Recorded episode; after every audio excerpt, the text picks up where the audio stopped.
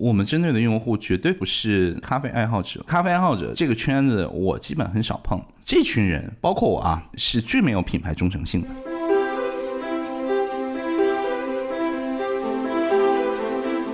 你有一家独大垄断的情况的时候，你才能说我有定价权。中国的消费的品牌，我觉得除了茅台以外，没有第二个消费品能有自由定价权。星巴克这么强，也是每年在某一款产品上偷偷的涨五毛一块钱。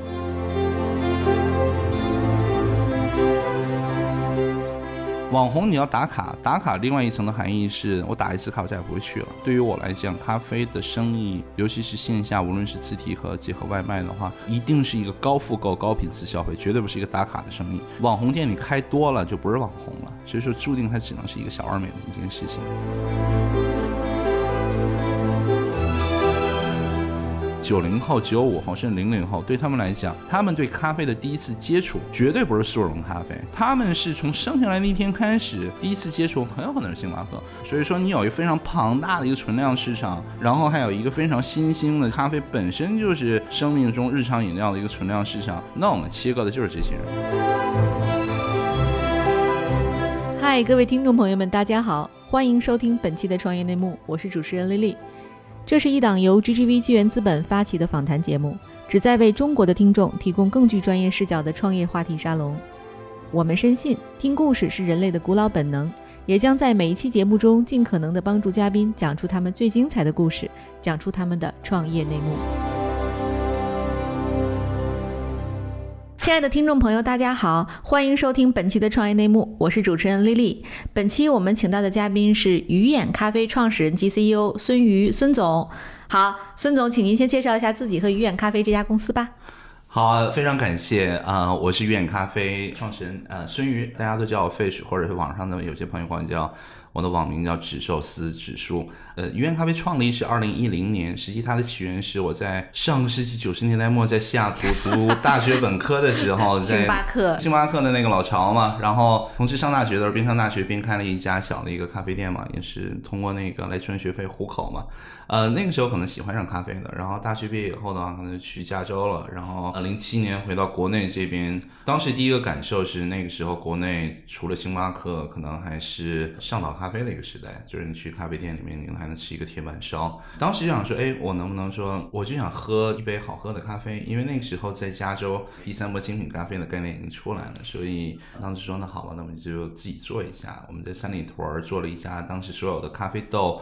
都是从旧金山当天烘焙，然后空运到北京来，每周都有，所以应该是国内最早做精品咖啡的吧。从那个时候就基本咖啡结缘了，呃，一直做到今天。呃，这个月会是我们的十周年。嗯，哎，对，其实您刚才讲到，就是二零一零年鱼眼刚创立的时候，您是从旧金山往回背咖啡的嘛？对。呃，现在呢，其实规模已经大了。那么从上游供应链上，您是如何保证这个咖啡豆品质做好品控的呢？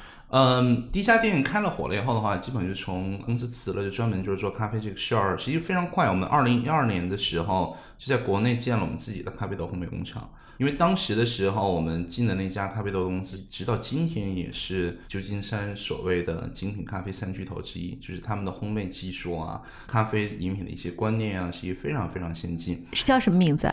呃，叫 Ritual，呃，R I T U A L。实际他们跟 Bottle 基本是在旧金山同一时间来起来的，但是很多人认为它的咖啡是更好。在湾区的那个朋友们有机会可以去看一下。呃，当时他们的创始人和他们整个产品的一个负责人，我觉得那个时候美国人还比较单纯。嗯，之前咖啡豆从来没有卖出去过美国。然后当时二零一零年非常幸运，他们飞到了北京来，跟我们待了一个多月的时间，帮我们设计菜单。从那个时候，我们的菜单基本就是跟美国的精品咖啡就是同时接轨了。但这样的事情，随着我们店后来又开了两家店，这样的情况进熟豆这件事儿肯定是行不通了。那后来我们就在国内，我们建了。自己的一家咖啡豆烘焙工厂，用同样的烘焙设备，从他们那儿进生豆，然后实际他们那时候也非常无私的，也传授了一些他们非常独家的一些烘焙曲线。所以从一二年的时候，我们基本就开始涉足咖啡豆烘焙这个地方。当时觉得起点还是蛮高的，因为也是第一时间跟这个美国最顶级的一些精品咖啡的品牌的话，是跟他们的产品和烘焙的技术，还有一些曲线，基本都是同步的。嗯，哎，我很好奇啊，就是中国其实这么大的疆土，为什么没有好的？咖啡豆呢？我觉得会有吧，看您说的是生豆还是熟豆。中国的云南的地区，实际一些地方实际有非常好的地方，具备种植和生产，甚至说世界顶级的咖啡生豆的一个地方。因为咖啡能够生殖的地方，实际就是南北回归线之间的一些高海拔、有降水、阳光、白天日照充足的一些我们所谓叫做咖啡带。嗯，那中国的云南的地区一些地方，例如说普洱、呃怒江一些地方都是非常好的种植的地方。嗯，我觉得生豆的问题，过去这么多年应该是因为云南的咖啡是当年法国传教士带过来的。目前一个最大的情况是，云南所种植的咖啡生豆的树种比较老化。我们现在一提提什么云南小粒儿咖啡，实际树种上没有小粒儿咖啡这种东西，实际就是阿拉比卡咖啡。嗯，对，阿拉比卡的豆儿跟那个我们叫做罗布斯塔的豆相比的话，可能更小一些。嗯，但是树种比较老化一些，我觉得另外还是一个缺少一个高品质甚至说精品咖啡的一个生豆的一个标准，这个可能是云南生豆这一方面的话，我就遇到了一些问题。但是这几年的话，一些商业的咖啡的公司，有国际的，有国内的，逐渐在改变这个事情，包括云南当地的政府也在建立一个新的一个咖啡的一个等级的一个趋势。说白了，你有好的东西出来，但是呢，我们希望说更多的、更好的东西出来，然后性价比更高，能够进行标准化。实际跟其他的消费类或者是种植类的行业也都是很像的。那咖啡熟豆这一块儿的话，实际这几年我觉得在一线城市、二线城市有一些咖啡成熟的市场上。国内一些很多一些咖啡的品牌自己的烘焙的咖啡豆子，因为我们也喝国外的，嗯基本是每周都有各种各样的豆子我们在做，实际品质已经达到了非常非常高了。无非就是说商业化的品牌可能跟国际化的一些公司，还有规模上还是比较大的一个差距，稳定性可能还有待提高。但是从品质上和一些创新上，我觉得非常非常接近国际顶级的一些水平。对，因为我也去过西雅图哈，嗯我记得我当年去西雅图第一件事儿就是落地到星巴克的总部，嗯然后嗯在他门口拍了一张照片。啊，然后去里面喝了一杯咖啡，嗯然后我又去了他那个城里就最老那家咖啡馆嘛，就很让我震惊，就那咖啡馆像一个工厂一样，对就他有几个师傅在那儿就是操作那个按钮，操作完了那个豆子突突突突突突，就像那个科幻啊片一样哈，他那咖啡豆子从上面对，从上面滚过去，然后到底下，然后那边直接连着它那咖啡台，那个豆子下来之后就突突突突开始研磨对，哦，就那种感觉真的特别特别酷哈是。的，那个是星巴克，真的是不惜成本把那地方打造的。你好像就好像是那个查理的巧克力工厂，就是小孩子或者去到一个 candy factory 那样一个感觉，就是我觉得跟品牌无关。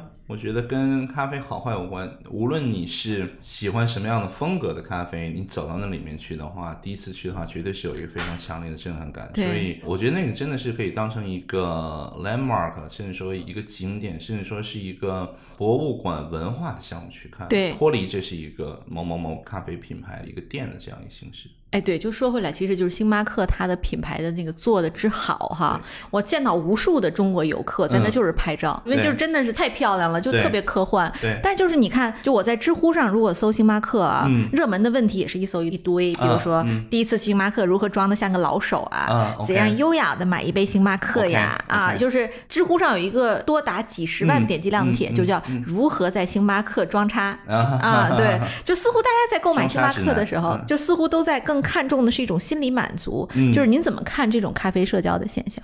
我觉得星巴克九十年代末进入到国内，其实现在已经是二十多年、小三十年的一个市场的一个培育。我个人认为啊，实际星巴克早就已经完成了社交属性往功能性属性的一个转变。嗯我们记得星巴克刚进入到中国的时候，北京、上海第一批的门店，我觉得头五年的门店，我跟他们的店业朋友聊过，他们内部甚至说有一个 memo，据说啊，第一批的门店一定要临街，临街的那一面一定是非常非常大面积的落地窗。落地窗那边的话，你一定要摆一个高椅和高桌，你一定能坐在那儿，在喝咖啡的时候能够非常优雅的让外面的人看到你在星巴克的店里面在喝咖啡。我记得那个就是东方广场那儿就有一家，对对当年就是我去那儿喝咖啡是一种时尚，对、嗯，对，所以说你那个时候拿一个星巴克的一个杯子，实际也是一个身份的一个象征嘛，对吧？曾经是一个标配，你拿一个苹果的笔记本，对吧？嗯你拿一个星巴克的杯子坐在那里，或者是走起来，这是一个非常拉风的事情。但是我觉得，我问了你怎么定义嘛？我觉得 top 二十甚至说 top 三十的城市的话，以我们的观察，装叉的这个功效，我觉得已经基本是没有有了没有了，早就已经完成了从社交属性到功能性属性的转变。所以我觉得未来以功能性为导向的非社交属性的咖啡消费的场景会越来越多，会是一个正常的一个趋势。对，但这其实是一个很好的现象。对。就我就很想问问，就是我今天早上刚点了你一杯这个叫桂花脏脏冰拿铁。啊，今天刚上线，对，今天呃刚上线的，对，，这个咖啡特别香，又有咖啡的味道，又有桂花的那个香味儿，但是它不甜，嗯。特别符合我的那种口感。可是我到别的地方喝不到，嗯嗯，所以这就是一个很大的问题。就是您怎么理解？比如我，我确实每天都会喝鱼眼，明白啊明白。你喜欢喝鱼眼到另一个地方出差没有的话，我觉得这个是资本可以帮我们来加速的一件一件事情。这就是通过融资，您觉得能解决它？我觉得这个就是一个咖啡的品牌，尤其中国国内的咖啡品牌，我觉得需要做几件事情，这也是我们非常努力的一个方向。第一个呢，就是你一定要接地气儿。接地气儿的一个原因是你不能高高在上。例如说，我们咖啡店的一些传统的一些所谓的第三波的精品咖啡的咖啡店，菜单就不说人话，对吧？你菜单上写的肯尼亚二 A，对吧？这个那样的一个术语放到那儿，你卖给谁呢？你卖给的是一个咖啡从业者吗？还是一个大众的消费者？所以说，我们菜单一定要简化。这个对我们来讲，在我们菜单上，我们叫做咖啡饮品。嗯，那另外一件事情呢，咖啡店只卖咖啡这件事儿。我觉得就是你自己在干脏活累活，你是不可能大规模的破圈儿和大规模的一个发展的。嗯，说白了，你要吸引更多的一个咖啡的一个受众。嗯，所以说呢，我们做的一个事情就是说，核心菜单可能就是说十几个传统的这种万年不变的咖啡的 SKU，这个能够让我们把品质和成本做得越来越精益求精。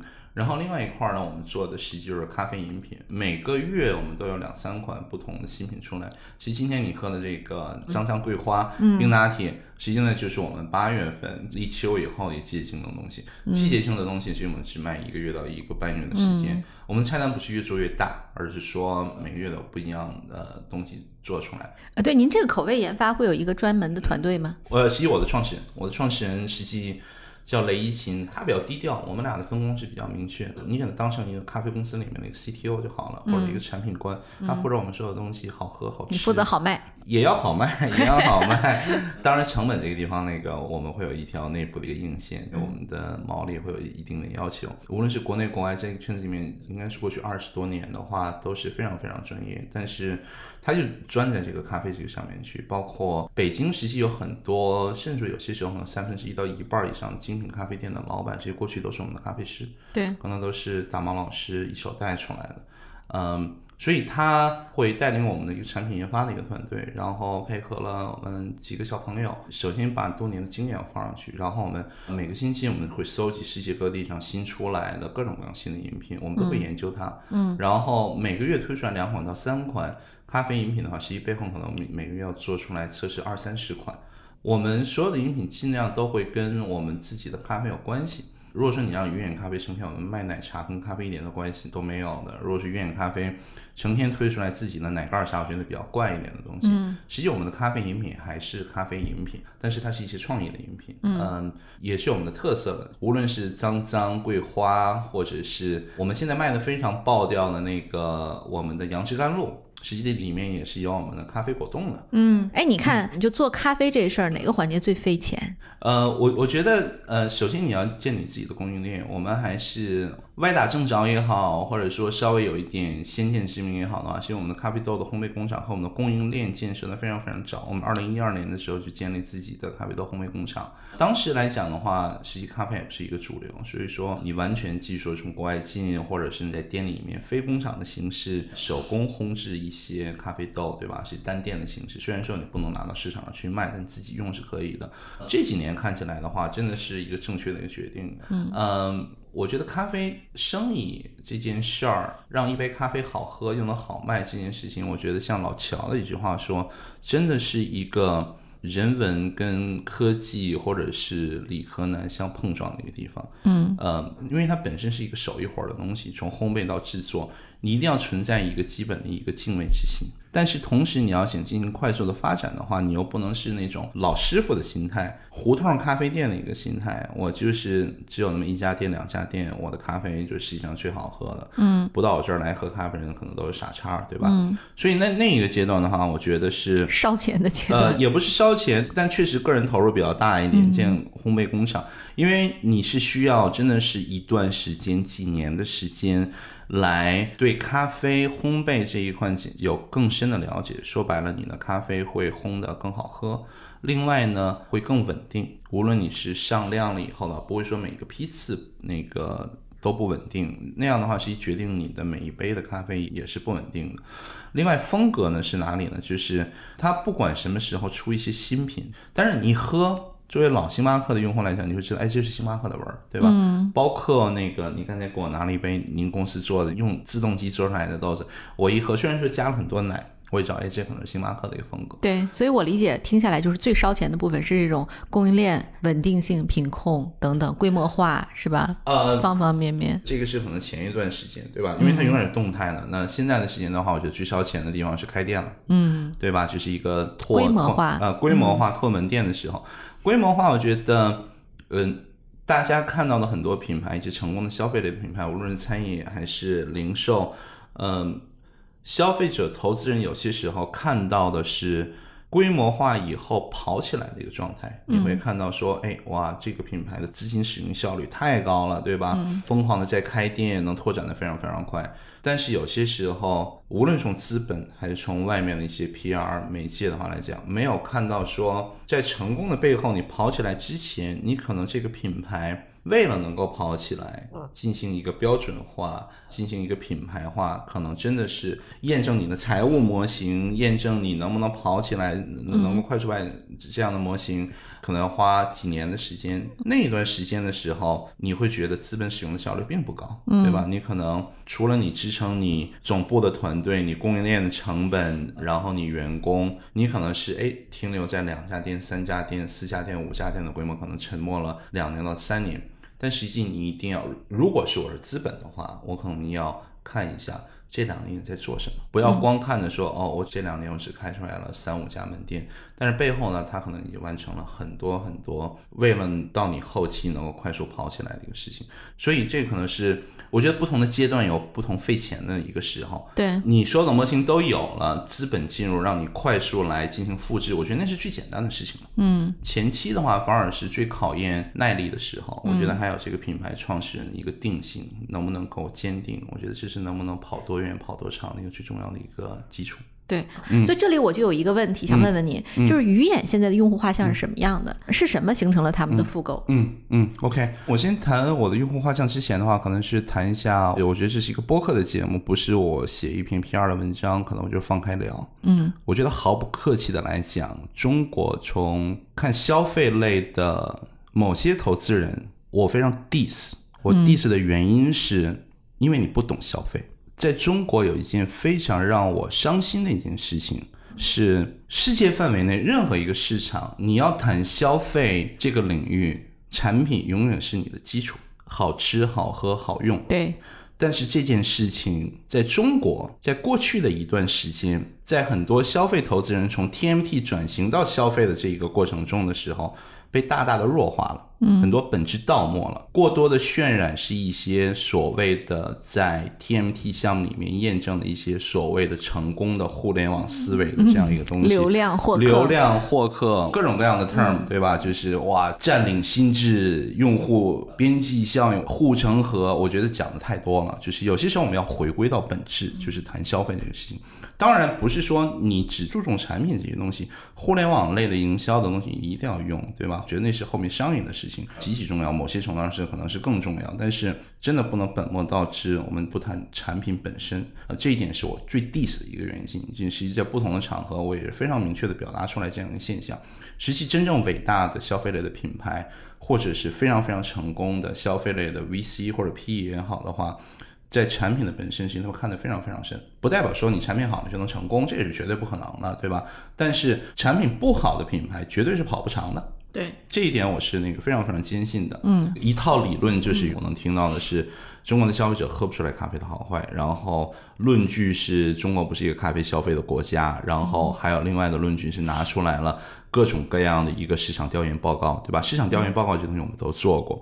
你不能说它是作假，但是你可以通过各种各样的方式来讲，达到你想要的一个效果。嗯，我们就单论咖啡市场调研报告，可能过去三年到五年，我看到了不到二十份类似的一个报告。报告基本的结构都差不多，永远是某一个品牌或者某一些品牌希望让人达到说我的东西跟星巴克或者是某些国际化的品牌是差不多了。嗯，咖啡类的所有的调研报告，这种口感的调研报告，过去几年的话，非常明显就是你测咖啡的口感嘛，你找一群人来测，然后不同年龄段维度的咖啡，那你测什么？那中国的线下咖啡里面可能是九成以上的都是奶咖，嗯，奶咖里面可能八成到九成以上都是。拿铁，那基本拿铁去测，嗯，你测的永远是星爸爸其他某些几家，然后再加上三加一或者四加一或者三加二这种形式。这里面有一个观点，就是当你拿铁里边的话，我们先不刨除咖啡的一个本身，因为一杯里面拿铁里面可能是牛奶占了百分之九十五、九十以上的这样一个量，对吧？这些所有加的咖啡，如果说你不是一个精品或者高品质的咖啡的话，用的牛奶都是常温奶。常温奶什么一个概念？外面三伏天四十度，你把这杯奶放到外面去，可能是六个月它也不会变质的。嗯，这不是鲜奶。没有人会用鲜奶，对吧？就是当你测试一个产品的口感，百分之九十以上的原料都是同一类产品，并且常温奶在商用来讲的话，实际中国就两个牌子。当你这个产品 百分之九十九十五以上的原料是一模一样，一个牌子一模一样的东西的时候，你跟我说谁能喝出来差距？可能是咖啡爱好者有些时候你喝不出来差距。所以说出来的一个现象是不是真实存在的？是的，但是你能不能出来得出一个结论，是中国的消费者喝不出来这种咖啡的好坏？我觉得肯定不是，对吧？我觉得最大的问题是市面上没有足够多的品牌供消费者进行选择，对吧？所以从产品的本身来讲，你一定要坚信说，好的产品必须赢。不好的产品，长期来看是肯定是赢不了的。嗯，所以这是我们做消费类的产品的时候，我脑海里面这存在我们 DNA 的那骨子里边的东西。对，那我们就说回来，就是您的用户他是会喝咖啡的人，还是不会喝咖啡的？我觉得我们的用户来讲，我们针对的用户绝对不是咖啡爱好者。嗯，咖啡爱好者这群人，我跟你讲，不喝奶咖，不是，也不是不喝奶咖，也喝奶咖。我跟你讲，所谓的咖啡爱好者这个圈子，我基本很少碰。嗯。这群人，包括我啊，是最没有品牌忠诚性的。嗯，太挑都觉得自己是大神，再牛的咖啡的品牌，再牛的咖啡馆都没有我在家里面自己冲出来的好喝，对吧？我曾经有一次跟一个这个所谓的在上海见过一个咖啡大师，我认为我还喝过一些咖啡，嗯，然后跟人家聊的时候，我说，哎，他说你爱喝什么品牌？我说星巴克呀，然后他说我从来去星巴克就没喝过咖啡。我觉得在我眼里的话，星巴克就是大神，你一定要对星巴克的企业有非常高的一个敬畏之心。嗯，星巴克不是不能做出来特别牛的。咖啡，我觉得从研发能力上来讲，碾压世界上所谓的这些网红精品咖啡馆，所有的研发能力放到一起，都是被星巴克碾压的。嗯，只不过星巴克选择了一个某一条适合于他们的一个商业模型和一个产品的一个模型。呃，那我们面对的一个人群是从二零一七年飞帅一个鱼眼咖啡的一个模型，叫做飞帅二点零。我们要做的一件事情是，首先在咖啡圈本身你要破圈儿。我们卖的东西不是只卖给咖啡爱好者的，所有的星巴克的用户都是我们的一个用户。嗯，我们希望提供的是品质更好的四十到六十，因为在中国，如果说你选定了一个赛道来讲的话，做消费品，例如说你选定了一个咖啡的赛道，在中国谈消费，你一定要看价格带。嗯，中国现在的市场，我觉得是咖啡这个价格带很明显是四十到六十是一档，甚至更贵的。我觉得这是传统精品咖啡的一个价格带。嗯，特点是说客单价比较高，产品的体验比较好，然后店比较大，对吧？很多有一些网红的属性、打卡的一个属性。我觉得很多 model 都是对标的是呃美国的蓝瓶子 Blue Bottle 这样一个 model。对，嗯。我昨天晚上在三里屯还喝了那个就 Arabica，、Arabica，OK，、啊，对我是第一次喝那个咖啡，就嗯。真的好喝。但是里边很遗憾，就是喝咖啡的人不多，啊就很多是在拍照的，对。吧？这样的 model 呢，其实你看，呃，蓝瓶子是传统精品咖啡品牌里面，我觉得是当年的世界第一品牌。对。硅谷大佬们的投资，不缺钱，不缺品牌影响力，嗯，又是在世界上两个最成熟的市场，美国跟日本来开，并且他们有一半以上的销售，甚至说可以从通过咖啡豆来售卖。这样好的一个模型的话，实际也就是被雀巢收购前，也就是五六十家店的一个规模。你不能说这个 model，包括我们国内很多所谓的传统精品咖啡店，其实都是这样一个 model。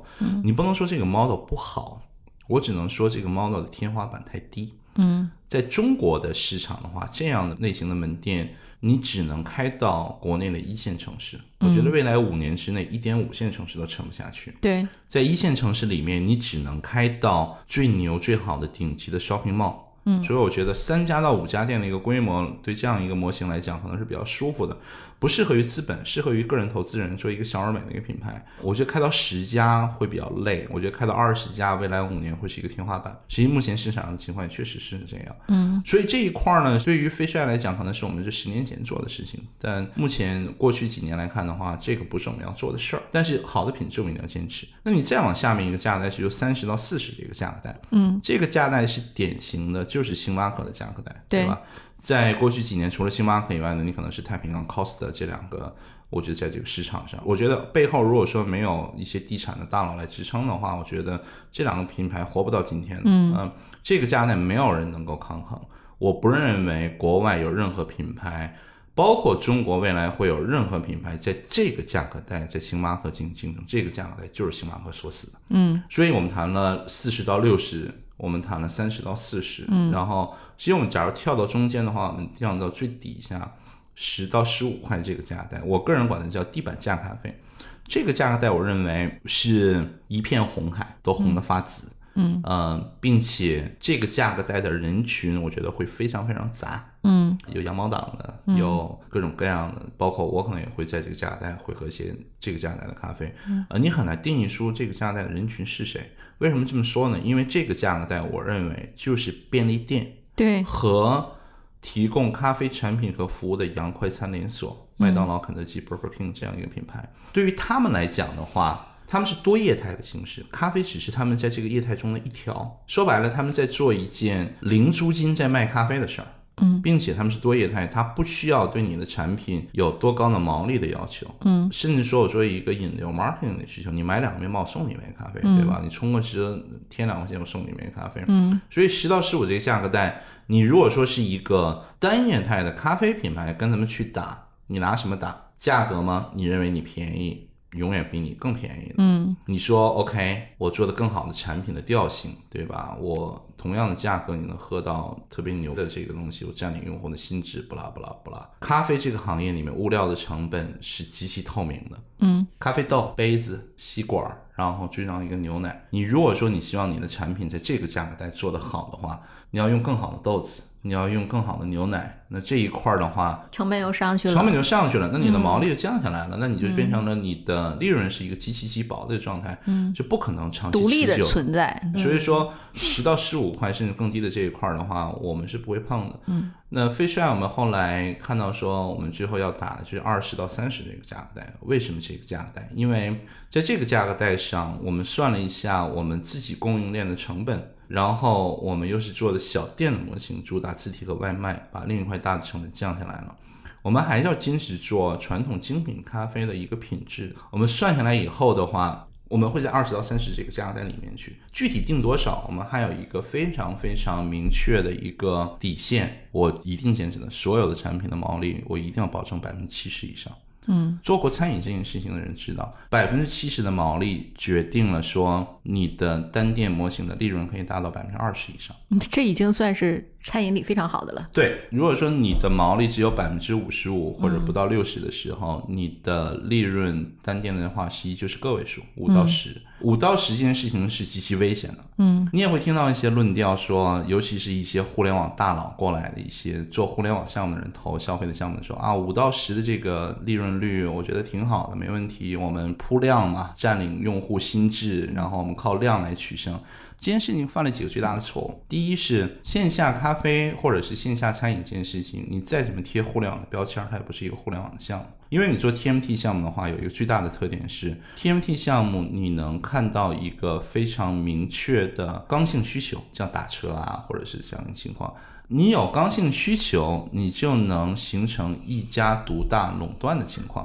你有一家独大垄断的情况的时候，你才能说我有定价权。嗯，比如说像打车，对吧？大家拼的头破血流，到最后我一家独大以后，这时候我可以沉下来做产品。嗯，无论是提价、运营也好，我在谈我盈利的一个事情。那这件事情在消费，尤其是线下消费而不存在的。消费的本质就决定了不可能形成一个刚性的需求。你形成不了刚性的需求，你就垄断不了，垄断不了就没有定价权。你就所以说，你不要指望着未来说我收割了用户足够多以后，我进行涨价这件事儿。中国的消费的品牌，我觉得除了茅台以外，没有第二个消费品能有自由定价权，对吧？星巴克这么强的也是每年在某一款产品上偷偷的涨五毛一块钱。另外，那你涨不了价的话，那那你怎么进行盈利呢？提高你的利润率？你会听到另外一个理论是说，OK，我通过边际效应，对，就非常 hard 的词儿，边际效应，我大幅降低我后端的一个成本。TMT 项目可以，但是线下咖啡馆这件事儿，无论你是大店小店的话。你的成本结构来讲，绝大部分是前端的成本，就是你的租金的成本、人员的成本。我们小店的模型实际都是已经，我们门店实际是标配就四个人，这已经是理论上能够排过来包的一个最小的一个成本。你能说我从五十家开到五百家，开到一千家的时候，我把我的租金砍一半吗？我把我的人员砍一半吗？凭什么呀？然后另外一块成本是你后端的成本，后端的成本呢？那咖啡豆大家都在做烘焙工厂的时候，实际控制的已经非常非常好了。另一块非常大的一个成本就是牛奶。鲜奶本身行业就是一个毛利极低的行业，你是不可能大幅度下降那一部分的成本，所以你一定要留够足够多的一个毛利，这个是一个最核心的东西。那所以从我的菜单上设计来讲的话，核心菜单加上季节性的咖啡饮品，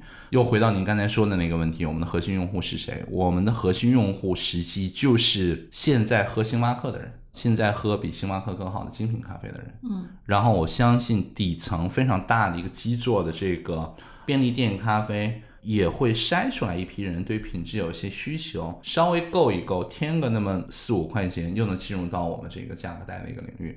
所以我们要做的就是收割现在所有的有喝咖啡习惯，而不是说过多的追求社交属性的这些咖啡饮用者。嗯，那当然，九零后、九五后、零零后又是一个非常明显未来一个增量市场，那些同时也是我们一个收割的一个对象。嗯，因为对那些用户来讲的话，他们第一次九零后、九五后甚至零零后对。他们来讲，他们对咖啡的第一次接触绝对不是速溶咖啡，嗯，不是像我们七零后、八零后第一次接触的速溶咖啡，我们是用速溶咖啡跳到了星巴克时代，对，他们是从生下来那天开始第一次接触，很有可能就是线下现磨咖啡，很有可能是星巴克，所以对他们来讲。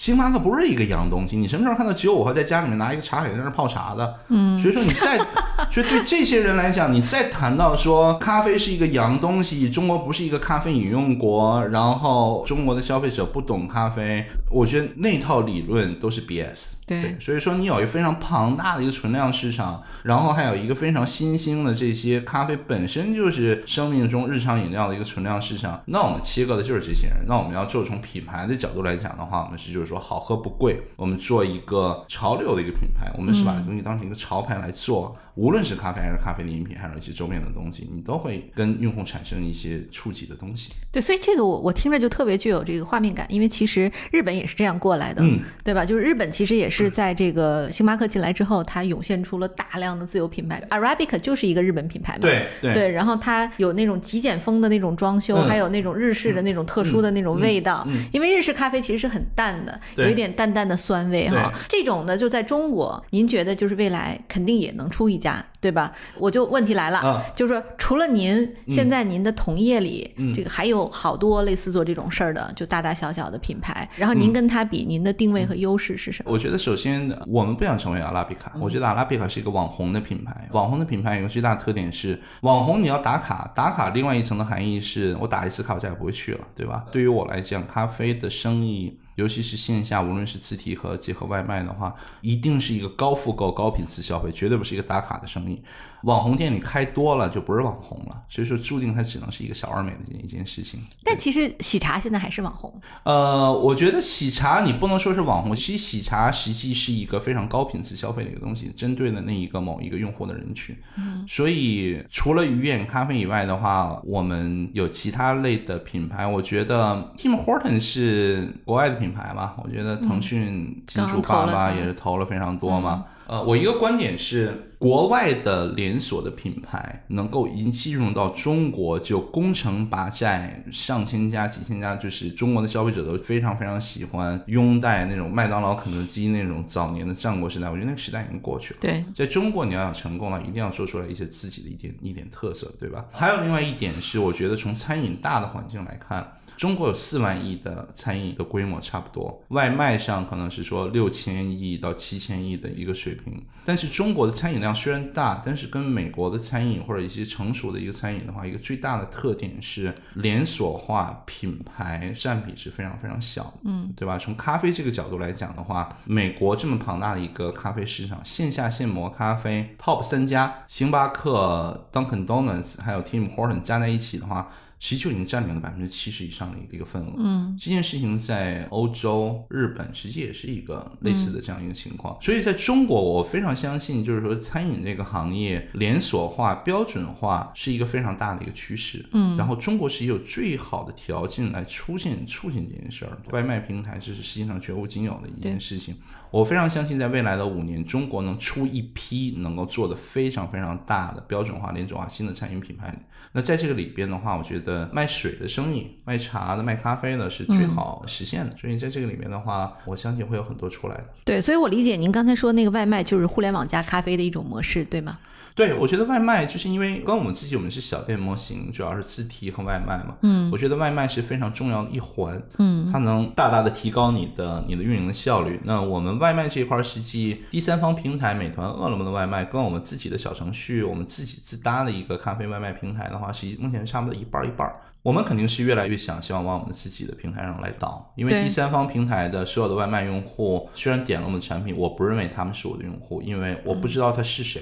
我不知道他什么样的一个消费，他只是从我们这儿买了东西，然后平台又扣了百分之二十以上的一个提成，对吧？我觉得会是一个很好的一个新建的引流的工具，但是未来的重点可能是用自己运营用户这一块。哎，对，我就有个问题啊，其实你看星巴克它有自己的 app，嗯，我用过，嗯，一言难尽啊，时常定位不到我家，嗯啊，就说我们家超出配送范围就不可能啊，周边我走路过去都能找到的，嗯，就它这种就是不断的有 bug，按理说星巴克应该有这个技术能力，但为什么嗯它就是做不好？我觉得这可能是品牌本身它的这个习惯，因为星巴克，我们今天谈了很多星巴克的。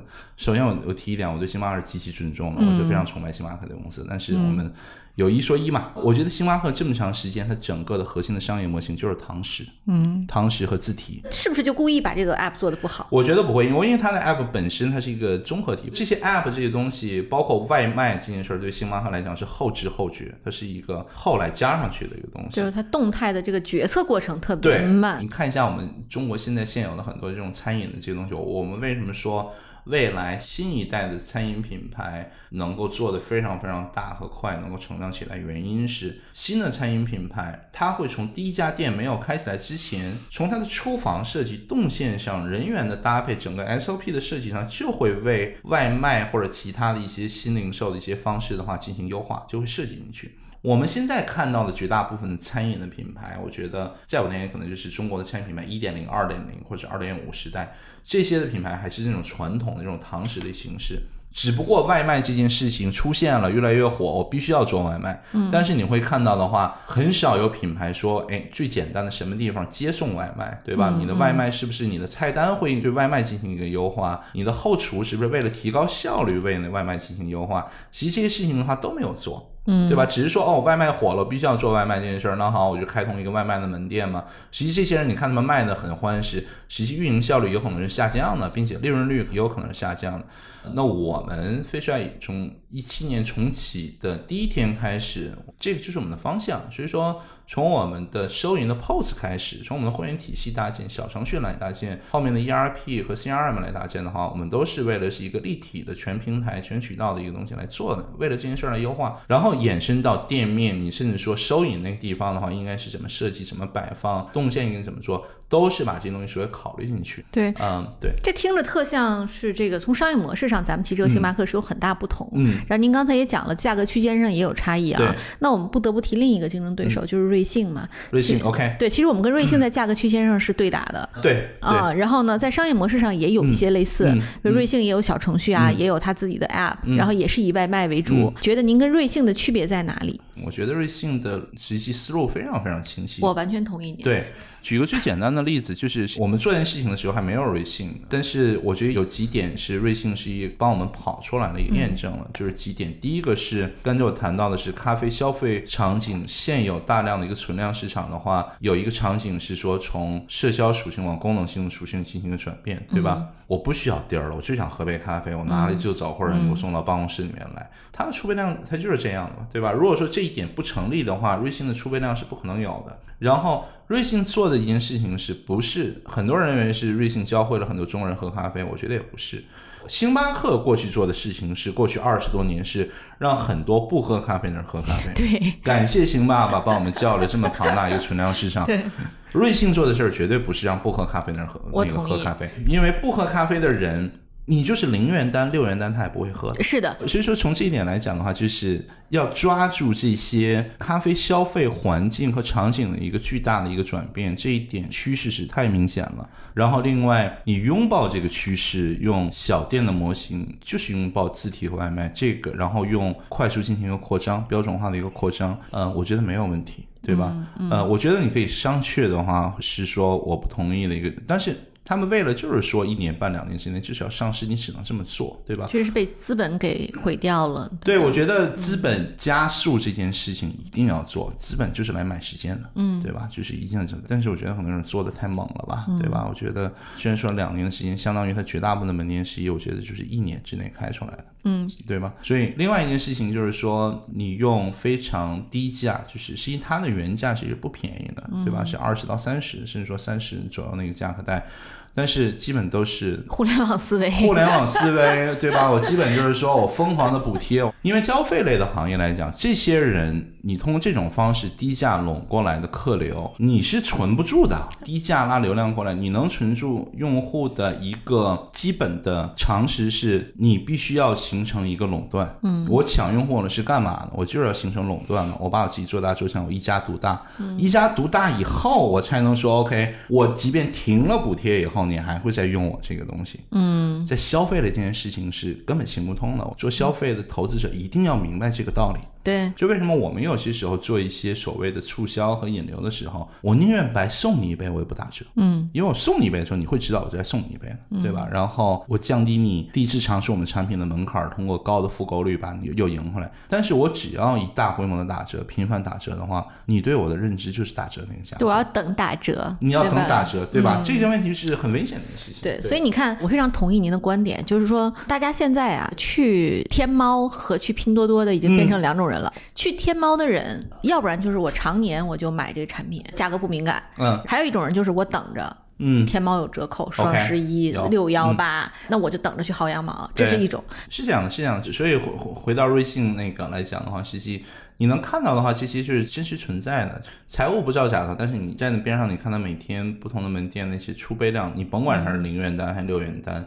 证明的话，真的是有人在喝这些咖啡，对吧？因为不喝咖啡的人，就像刚才说的，我就是零元单，他也不会喝的。对，所以或是不是可以这么理解啊？就是说，如果瑞幸出事儿，这个对您来讲，可能某种程度上是一个利好。嗯，我觉得就是瑞幸的出现，我觉得是极大的促进了中国咖啡的一个快速的发展。新模式，互联网加咖啡的快速发展，啊也不是互联网加，就是说，呃，咖啡能够外卖这件事儿就是夯实了，就是这个不需要再那个论证了。实际咖啡能够外送这件事儿是中国人发明的。嗯，过去一百多年喝咖啡的历史，举眼望去，整个地球上。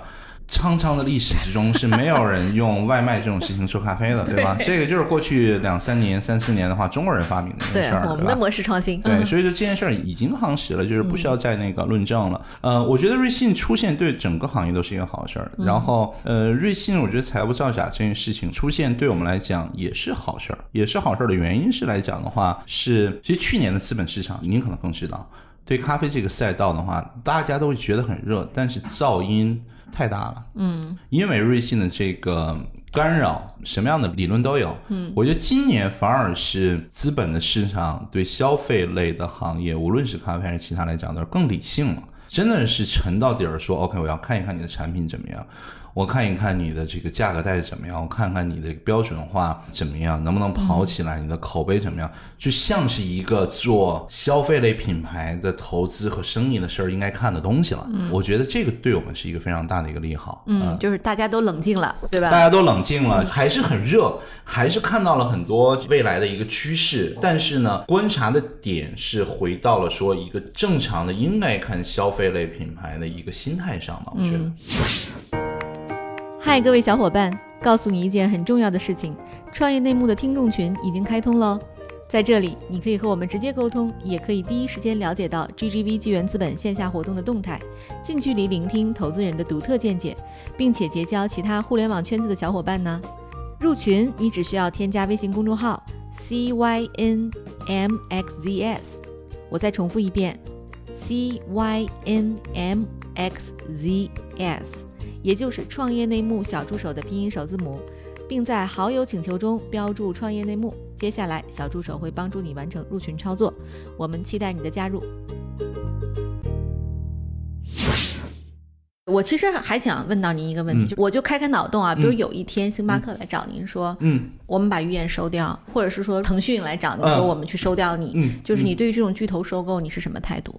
你要来看，我觉得我也没有那么清高，说这个东西我要做到百年品牌，传给儿子孙子的去那些东西，也不是那样。但是呢，这个品牌你在什么样的时间段进行收购，收购的原因是一个什么样的情况，对吧？因为我我们的计划是说，我今年到年底的话，我们会 push 到五十家门店，呃，明年年底的话是希望到一百到一百五十家门店，然后接下来可能会是一个站头入场，进行一个快速扩张的一个阶段。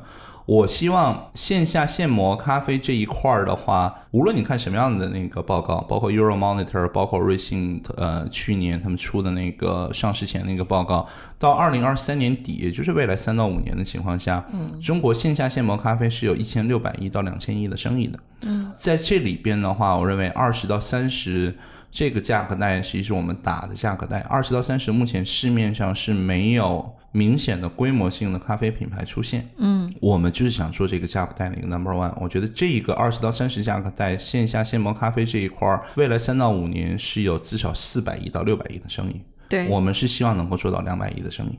对这一块是我们想要做的，像您刚才说的，哎，有没有品牌来收购？看哪个时间段吧。我觉得能收购的一个原因，除了钱这个问题外，一个底底线的话，这个品牌肯定是一个独立运作的，对吧？因为有些品牌收另外一个品牌，实际就是我给你吃掉，给你干掉，让你消失。嗯，这样一个方式可能是不太现实。明白？对，嗯，对。其实您刚才讲说，我们其实到明年开始就有大规模的开店的规划了哈。可是小而美和规模化一直是冲突的。对。那其实您怎么看这种冲突？呃，我觉得小而美有几点，一种是骨子里面的。这个创始人或者是管理团队，有这样做一个小而美的一个东西，对吧？这也是传统精品咖啡店的一个特点，就是品牌很多，但基本都是三到五家这样一个品牌。限制精品咖啡店能够 scale 起来的另外一个原因，就是我觉得你的客单价是非常高的，然后足以变成一个日常消费、高品质消费的一个场景。就即便是布鲁巴岛的话。你那么漂亮的一个店面，帅哥长得再漂亮，美女长得再美，在那儿做一个手工那样的东西，你一次两次可以，我觉得三四五次的话你也看腻了，对吧？最终你还回归说，哎，我就想要一杯咖啡，能不能给我快点？我真的不想排队，对吧？一杯咖啡为什么别人卖二十块钱，你你可能要卖六十块钱，对吧？这些东西就不足以支撑变成一个高品质消费的一个东西。连锁餐饮的话，能够做大做强做牛的，你看永远都是一个高品质消费的场景，麦当劳、肯德基、星巴克，对吧？都是这样一个情况。我觉得。另外一个情况是，他们现有的这一套东西，刚才我谈到是一个产品的层面，然后从运营的层面上来讲的话，因为都是用半自动、全手动的机器来制作，对人的要求是非常非常高的。基本传统的精品咖啡店是没有标准化的。不同的门店、不同的咖啡师了，同一个咖啡师，每一天不同的时间段，因为心情和体力的原因，可能出品都是不一样的。这就决定来讲的话，就好像是米其林大厨的餐厅，永远是没有开过三家以上还是成功的，是一样的一个原理。所以我们花了很长时间，我觉得这我们又有对咖啡这个敬畏，做了十年精品咖啡这件事情，我们知道里边背后包含着从咖啡豆开始到制作起来有多少的步骤，决定了最后一杯。从种子到杯子，最后一个过程，你这杯东西是好喝的。嗯嗯嗯，这个是我们这个是我觉得是老师或者所谓这种经验。但是呢，我觉得我就是一个典型的理工男，我学计算机的。嗯，我觉得很多人类这种重复式劳动的事情是可以通过一些技术和科技的手段来解决的。所以在我们的门店，我们。是最早拥抱这些技术的，我们也会想想要把这些新的技术放到我们的这些 SOP 里面。例如说，我们是最早使用手冲咖啡机器人的，对吧？这个是解决了所有的可以同时做五杯手冲咖啡，然后你不需要人，所有的曲线都是可以定制，甚至通过云端来定制的。但是呢，手冲咖啡只占你的营业额的百分之十到百分之十五，绝大部分还是意式的奶咖。嗯，意式的奶咖的话，实际我们也最早的跟一些国际上未精品咖啡做自动化的 startup 进行接触，所以我们定制了很多方案。实际很多人不知道，在我们将近二十家门店里面，从去年下半年开始，全部都是我们自动机做出来的。嗯，因为我们一提到自动机出品这件事情，绝大部分用户脑海里面想到的是自动机做出来的咖啡不好喝，对吧？七幺幺就是不好喝，就是那种。你所有那种恐怖故事 horror story 出来了，对吧？我觉得给自动解决方案一个 bad rap，一个最大的原因是，绝大部分使用自动解决方案的品牌本身对品质就没有非常过深的一个要求。嗯，但是从咖啡里面还有另外一个原因是。你想象一下，一个专业的咖啡师在半自动咖啡机做一杯最平常的拿铁，从咖啡豆的研磨、压粉、萃取、打奶这个过程中，实际是有二三十个参数需要人为的控制的。嗯，只不过是咖啡师做多了，形成一个肌肉记忆，但是这二三十个确确实实是需要人来影响的，那就是都是变量，那也就决定说，哎，出品不稳定，你可能要进行标准化。那我们用的这一套方案的话，实际是几十个参数。我们都可以进行定制，嗯这个不是一个傻瓜机，不是说把这台机器给任何人的话都能做出来好喝的咖啡，因为你要花很大量的时间来测试，把你这种传统的这种线下的 analog 的经验转变成这台机器能够理解的语言。那最终能做的事情就是把你的经验能够锁住，然后进行不停的复制。嗯，那我们又定制了很多新的功能。作为一个理科男的话，这件事情我们一定要想想到前头。第一个就是这件事情一定要加密，我的咖啡师也看不到里面的参数。就像说另外一个，哎，我到医院来讲的话，一个黑盒，就看看这个参数啊，或者把这个参数瞎改一下，什么什么样破坏，这只是我们进行了加密，任何人都看不到的，只有我们从总部能看到。可口可乐的配方一样，对不对？当然没有那那那么厉害了。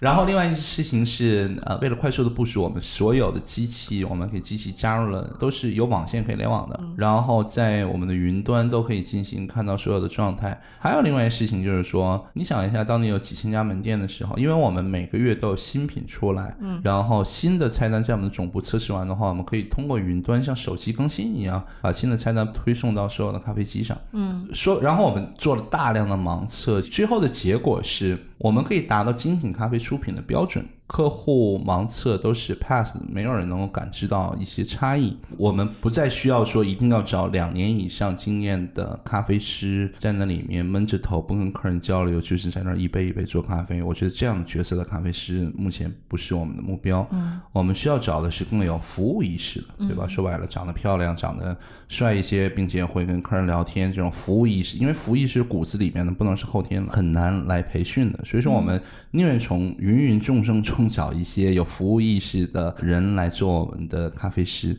呃，他不需要有任何的咖啡师的经验，所以说我们解决了这个人的问题，因为这个东西你不解决。你跟我谈什么店面模型、财务模型、用户人群那些东西都是虚无缥缈的，你是不能 scale 起来的。对，所以我觉得这个东西就是无论用什么样的一个机器、什么牌子的一个机器，对于我们来讲，它就是一个工具。对，我的目标是你一定要拥抱科技，同时你要对这个产业有一个非常强的一个敬畏之心。各位亲爱的小伙伴，你知道吗？除了创业内幕之外，我们还出品了一档英文播客《Evolving for the Next Billion》，由 GGV 纪元资本的管理合伙人童世豪和市场经理 Rita 杨主持。如果你对东南亚、印度、美国等海外市场感兴趣，欢迎收听来自当地头部创业公司 GVC 的声音。收听及订阅，您可以在我们节目顶端找到 GGV 的小馆，点击进入就能看到我们出品的这档节目了。欢迎喜欢收听英文播客的小伙伴点击订阅哟。我听您讲的时候，我能浓重的看到您过去的职业对您的影响哈，因为我知道您是在苹果和亚马逊都做过高管嘛，能感受到就是您对于 SOP 的这种要求，然后对品质的要求，对科技的拥抱，都跟您过去有关。那我就问一个挑战点的问题，就是您从一个科技高管到一个消费品创业公司的创始人，身份上的转变有没有给你带来什么挑战？我觉得你过去的一些工作经历的时候，你在未来你做事儿的时候，你不会去下意识的去想，哎。苹果应该怎么做，或者亚马逊怎么做，其他公司怎么做？但是因为这么多年你在那里面工作，耳濡目染，实际在骨子里面会有一些明明的在影响你。你现在在回想起来有些个别的案例的时候，你会想，哦，确实可能是这样。例如说，苹果一个最大的特点是对产品和用户体验上实际是要求极高的。这件事情一定要。你想的是用户会怎么样，对吧？我这个东西是不是能够影响用户的一些消费习惯？举个最简单的例子，我们咖啡外卖杯，实际你看热杯，这个你面前有一个，嗯，你可以看，这是一个有专利的防洒杯盖儿，因为我看因为咖啡外卖杯的杯盖这件事情的话，过去一百多年都是没有变化。它的其中的话是这个中间这条你可以翘起来，它有一个回流槽。因为咖啡是热的嘛，会膨胀嘛。嗯，如果你只把这个口儿给封住的话，它们一定会顶开。嗯，所以说你允许它一量的一些的液体溢出来，然后又通过回流槽的方式又返回去。所以说这个杯盖儿能够达到的效果，说是在外卖的过程中不会洒，除非你是平躺或者倒过来了。啊，只要是正常的颠簸的话，它是一滴都不会洒出来的。对对，哎呦，太有意思了。这个专利的话，实际能够做这样模具的话，进行投资和设计的话，中国只有三套专利和模具。星巴克中国是一个，瑞幸咖啡是一个，鱼眼咖啡是一个。其他人都是没有的，对。OK，所以说现在回想起来，当时我为什么会特别执拗这件事情，一定要坚持做这个事情？我觉得可能就是苹果的一段经历，做产品会骨子里面要想，就是客人没有想到的东西，但是我们知道会影响到他整个的体验，只是产品中的一部分。所以说我们一定要做这个事儿，嗯。亚马逊就是完全另外一种方式，亚马逊的方式所有都是讲数据，嗯，就是你在做一件事情之前的话，你可能要写一个我们叫内部叫六页纸的一个报告，对吧？就是一定要论证，你要说服你周围所有的跟你相关的人，这件事情是靠谱的，嗯，成功率我相信会很高，但是呢，会扼杀一些新的一些想法，嗯，所以永远是两个声音在你的脑海里面在互相打架，乔布斯和贝佐斯，他这两个斯在打架，对，对，对您挑战比较大哈。可是我看这个杯子，因为其实很多听友看不到，就这个杯子真的非常漂亮。就是应该说那个专利就不说了，这个外壳也特别精美，很有苹果范儿。就是没有喝过鱼眼的朋友可以来一杯啊！为了这个外壳，对，这个是咖啡里的苹果，对吧？对，但是我们的价格很亲民，我们是用远高于星巴克品质的产品和远低于星巴克的价格，呃，一种差异化的一个碰撞来提供产品，来给我们更多的一个用户。